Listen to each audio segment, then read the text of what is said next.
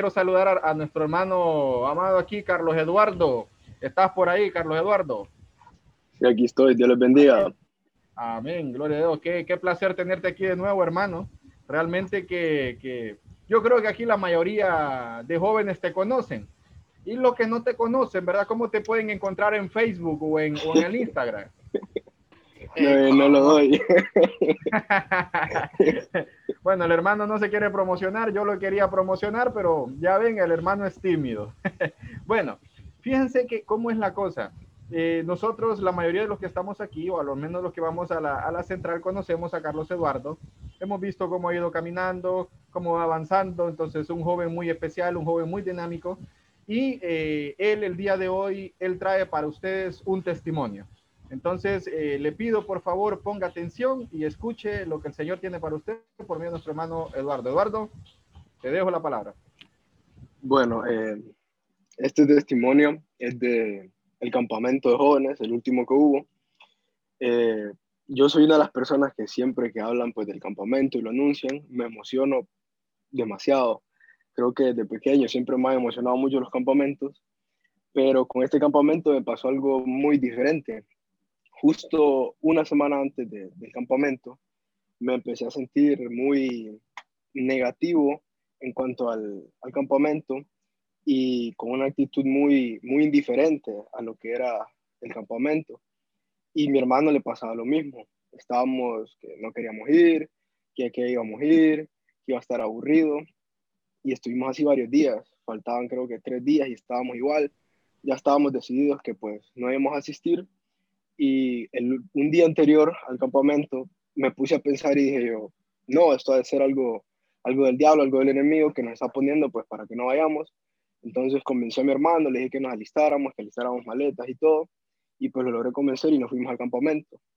Eh, siempre en el camino yo iba pues como que todas las expectativas que yo tenía se me han ido, eh, me sentía como que a qué iba, iba como muy forzado y aparte pues mi relación con el Señor en ese momento no estaba muy bien.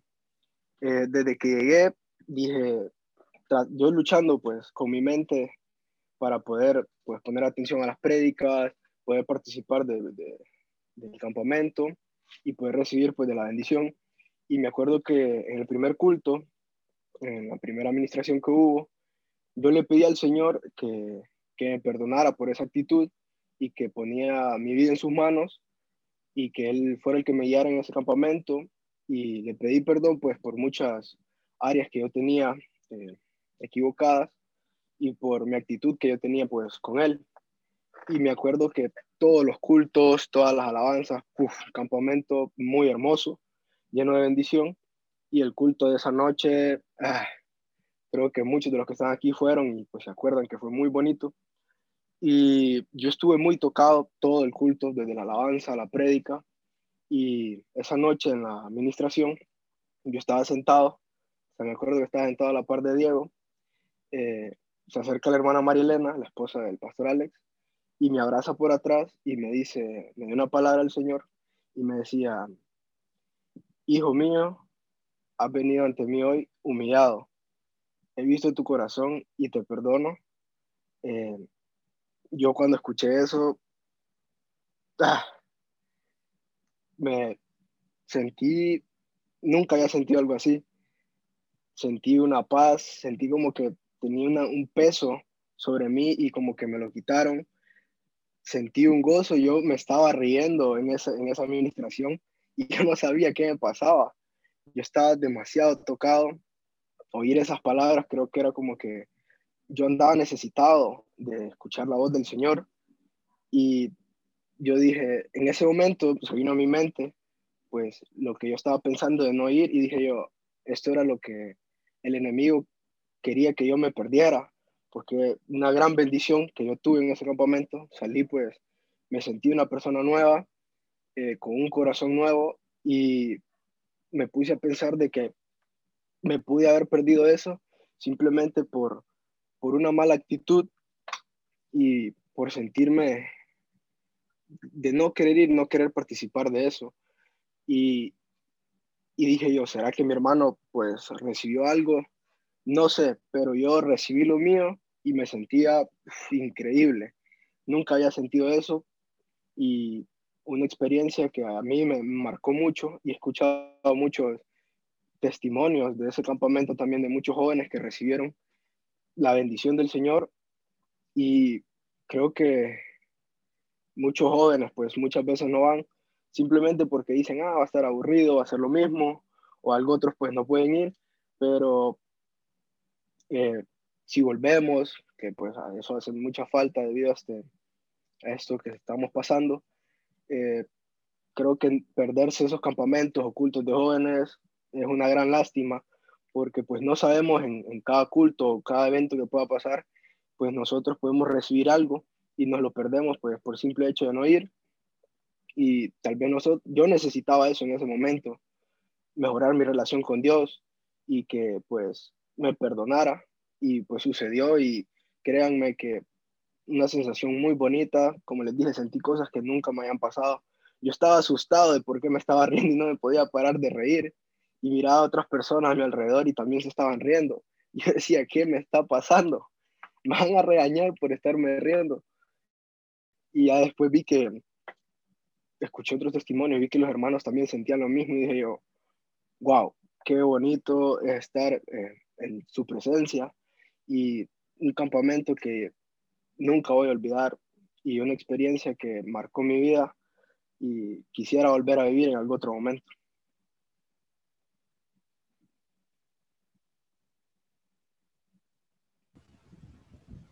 Amén. Eh, eh, bueno, realmente que es increíble, realmente yo me acuerdo de, ese último campamento, eh, aparte que fue un campamento muy especial, de hecho, les, comento, realmente el equipo de trabajo de los jóvenes siempre ha tratado de hacer campamentos distintos, campamentos diferentes, que no se repitan de ninguna manera.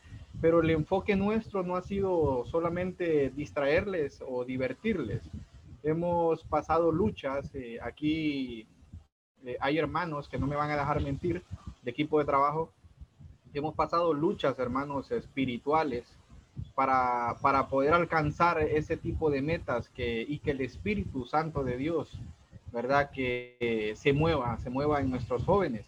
Y fruto de eso es eh, el, testimonio de Carlos Eduardo. Como Carlos Eduardo, hubieron muchos en ese campamento que dieron testimonios de movimientos que ellos nunca habían experimentado. Por ejemplo, en el caso de, de Carlos Eduardo nos comenta que llegaba con un peso, sintió que le quitaron un peso de la espalda. Eh, realmente al final, después de todo eso, el Señor eh, le perdonó, le quitó esa carga y, le, y después te ministra, te ministra gozo, Eduardo, porque me, me, decías que no podías parar de reírte. Sí. Y era, o sea, y era una risa no de burla, sino una risa de felicidad que el Señor te ministraba en ese momento. Entonces, el Espíritu se manifiesta de diferentes maneras eh, y, y, todo depende de qué, de qué manera usted le busque, de qué manera usted viene y se, se derriba ante la presencia del Señor. ¿Ve? Entonces, eh, realmente nos gozamos y la gloria sea para Dios, ¿verdad? Por el manifestar del Espíritu Santo en la vida de Carlos Eduardo y en la vida de cada uno de ustedes.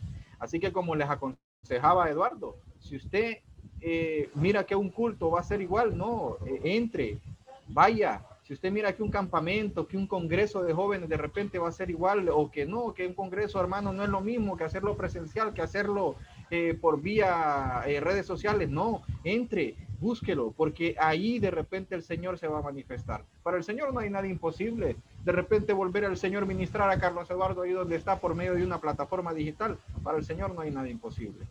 Entonces, glorificamos eh, el nombre del Señor, ¿verdad? Que se manifiesta en la vida de nuestros jóvenes y eh, qué bueno, qué bueno, hay que seguir eh, siempre por ese camino, Eduardo, ¿verdad?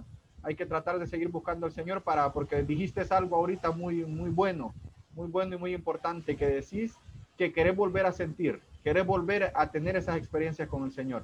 Entonces, ese es, ese es el, el, el, incentivo que tenemos que tener siempre. ¿verdad? Entre más nos metemos con el Señor, como cuando hablaba Margot y la oración, entre más oremos con el Señor. ¿Cómo vamos a seguir orando mejor? Hay que tener lectura de la palabra también.